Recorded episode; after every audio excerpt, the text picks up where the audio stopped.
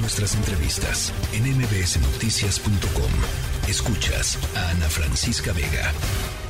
Bueno, esta mañana el periódico Reforma publicó en su primera plana una eh, encuesta que es una especie de corte de caja eh, de los cuatro años del presidente López Obrador en términos de su aprobación eh, y un comparativo con respecto a pues presidentes pasados, expresidentes, también justamente en su cuarto, cuarto año y, y lo titularon em, Llega AMLO a cuarto año igual que neoliberales. Mi querida Lorena Becerra, te saludo con muchísimo gusto, directora de encuestas del periódico Reforma. ¿Cómo estás, Lorena?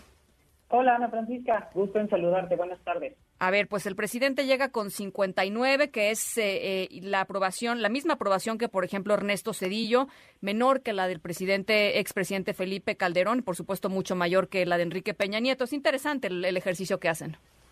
Sí, yo creo que esto es muy importante porque se ha manejado muchas veces esta idea de que el presidente López Obrador tiene como niveles muy altos de aprobación pero en realidad lo que vemos es que en general eh, en México somos bastante benevolentes con nuestros presidentes. La mayoría han tenido buenos niveles de aprobación. De hecho, sí, precisamente como mencionas, llega igual que ellos. La única, en realidad la única excepción que vemos es la de Enrique Peña Nieto, ¿no? Que ya para su cuarto año estaba con 24% de aprobación y 73% de desaprobación, pero por varios escándalos y malos manejos que tuvo en su administración. El resto de los presidentes, de hecho, tenían un saldo de aprobación neto positivo. ¿No? Entonces digamos que López Obrador está igual que ellos, eh, más o menos, ¿no? De hecho está exactamente igual que Felipe Calderón, aunque con una desaprobación un poco mayor, en el mismo momento de, del sexenio de cada uno de ellos, ¿no? Sí, a mí me, me llama, a ver, hay muchas cosas que me, que me llamaron la atención de, de la encuesta que publican hoy, pero eh, el tema del rumbo del país, que me parece que es, es, una, es una medición un poco como del, del sentimiento, ¿no? Es como decía, chin, hijos, que la verdad vamos mal o vamos bien. Eh, eh, el 51% de las personas dicen que es necesario un cambio de rumbo y esto se asocia pues con lo que preguntan después, que es ya cuando van desagregando por temas, ¿no? Así es, y esto es muy importante lo que señala Ana Francisca, porque lo que estamos viendo, y de hecho tengo que mencionar que esta encuesta, por primera vez, nosotros publicábamos encuestas muy pegadas al, informe de gobierno. Entonces, esta encuesta se tendría que haber hecho y publicado para la semana pasada. Decidimos recorrerla precisamente por esta idea de las marchas, ¿no? La marcha en defensa del INE y luego la marcha a la que convocó el presidente, que sin duda generó muchísima movilización. Lo que vemos en esta medición es que se decantan claramente dos grupos esta polarización que el presidente también ha, digo, fomentado mucho en el país. Y tiene que ver principalmente con dos temas. Uno, lo que tú mencionas, el cambio de rumbo. 51% quiere un cambio de rumbo en el país, 47% quiere que las cosas sigan como están.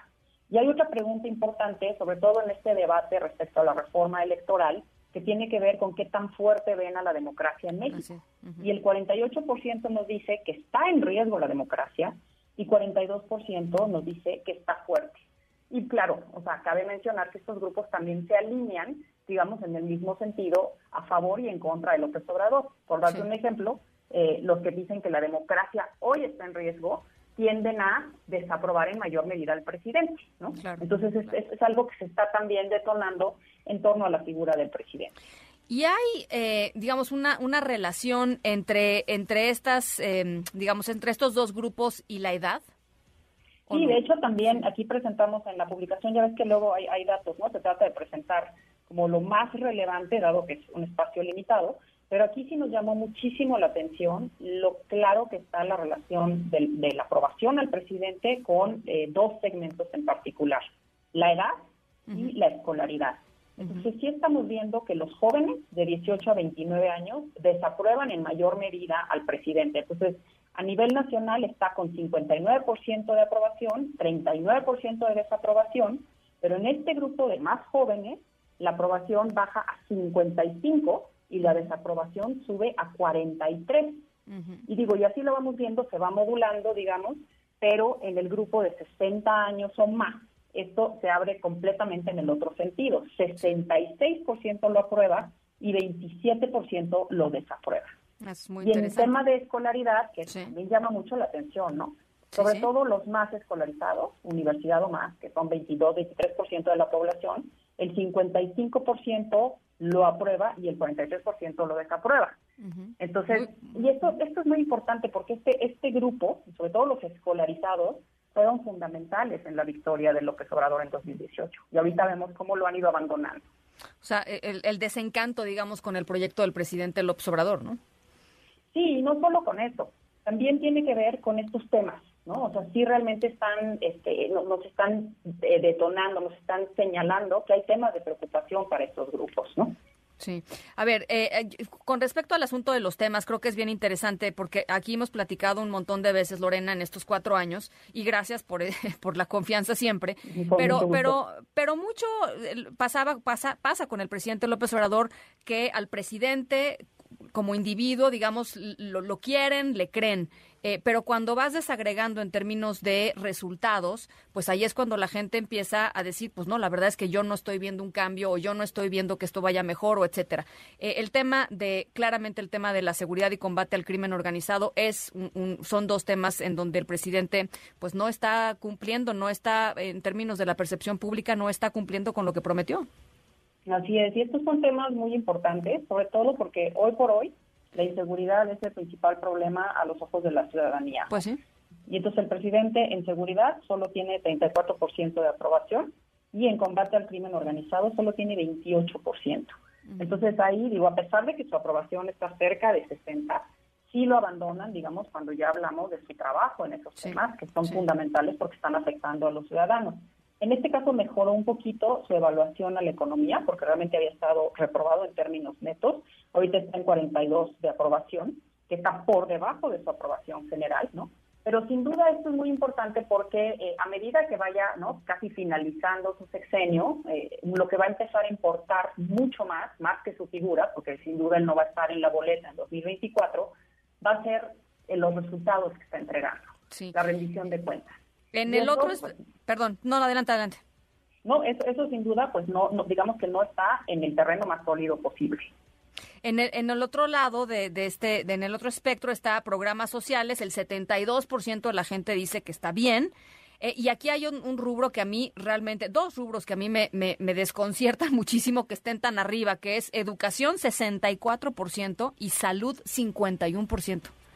Sí, y de hecho, eh, educación en general, estos son temas que tienden a ser muy nobles para la mayoría de los presidentes, porque la gente, ah, digo, digamos que están a favor de recibir programas sociales o de que existan programas pues sociales. Ahorita tiene un número altísimo, ¿no? Y en general la educación pública, ah, digo, para sorpresa, tiende a estar bien evaluada, ¿no? En tema de salud, durante la pandemia y sobre todo cuando ha habido muchos escándalos de desabasto de medicamentos, sí parece la aprobación del presidente en este rubro pero aquí sí tendría que decir que, eh, pues yo creo que la oposición no ha hecho, no ha hecho su chamba, ¿no? En señalar eh, las carencias en este tema y, el presidente ha logrado, digamos, que salir adelante a pesar de que los resultados en salud no son necesariamente buenos, ¿no? Pero también, pues ya está pasando del imaginario colectivo el tema de la pandemia, ya se están enfocando en otras cosas, y entonces regresan a esta, digamos que medición, este, digamos que benevolente, ¿no? Respecto a ese tema. Sí. Oye, y finalmente el tema eh, eh, del INE está pues también muy estable, ¿no? Este 58% preferiría que el INE continúe como está, eh, 33% que desaparezca y se cree un organismo nuevo. Así es, dos a uno. Y de hecho, eh, nosotros ya habíamos hecho una encuesta telefónica, ¿no? Sobre, sobre este tema, en donde incluso les presentamos la opción de una categoría intermedia, ¿no? En donde se hicieran algunos cambios. El 80% se inclinaba porque realmente no desaparezca el INE y aquí cuando les presentas solo dos alternativas, si es dos a uno, a favor de que el INE se quede como está. Creo que esta, esta fue una, una batalla equivocada que, que decidió tomar el presidente y creo que eso también ha decantado, ¿no?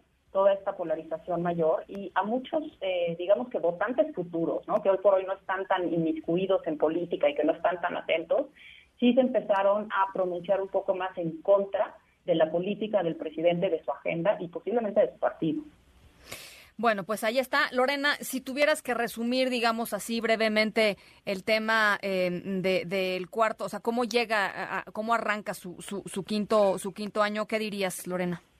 Diría que está, es un presidente en los niveles promedio de aprobación con respecto a sus antecesores son niveles aceptables dada la mala economía y los, los, los este, pues digamos que las cifras tan escandalosas de seguridad, pero con pendientes que no ha logrado resolver y que sí están presentes en la opinión pública y que si no logra resolver, por lo menos dar un poquito de mejores resultados en los próximos años, posiblemente le cobrarán una factura electoral. Bueno, pues a ver quién la cobra, porque, o sea, el, el, punto es que la, la, la oposición, eh, Lorena, y también lo hemos platicado aquí un montón de veces, pues simple y sencillamente no parece estar capitalizando estas cosas, ¿no? Así es, y sobre todo en este tema del deseo de cambio, ¿no? Que 51%, eh, yo creo que sería un grupo pues, sumamente atractivo ¿no? para, para, la oposición. Entonces, sí, vamos a ver cómo viene el, el dato electoral que también publicaremos, ¿no? Eh, pero, pero sí, sin duda, sin duda todavía le falta ahí a la oposición, está quedándose corta. Un abrazo, Lorena. Muchísimas gracias.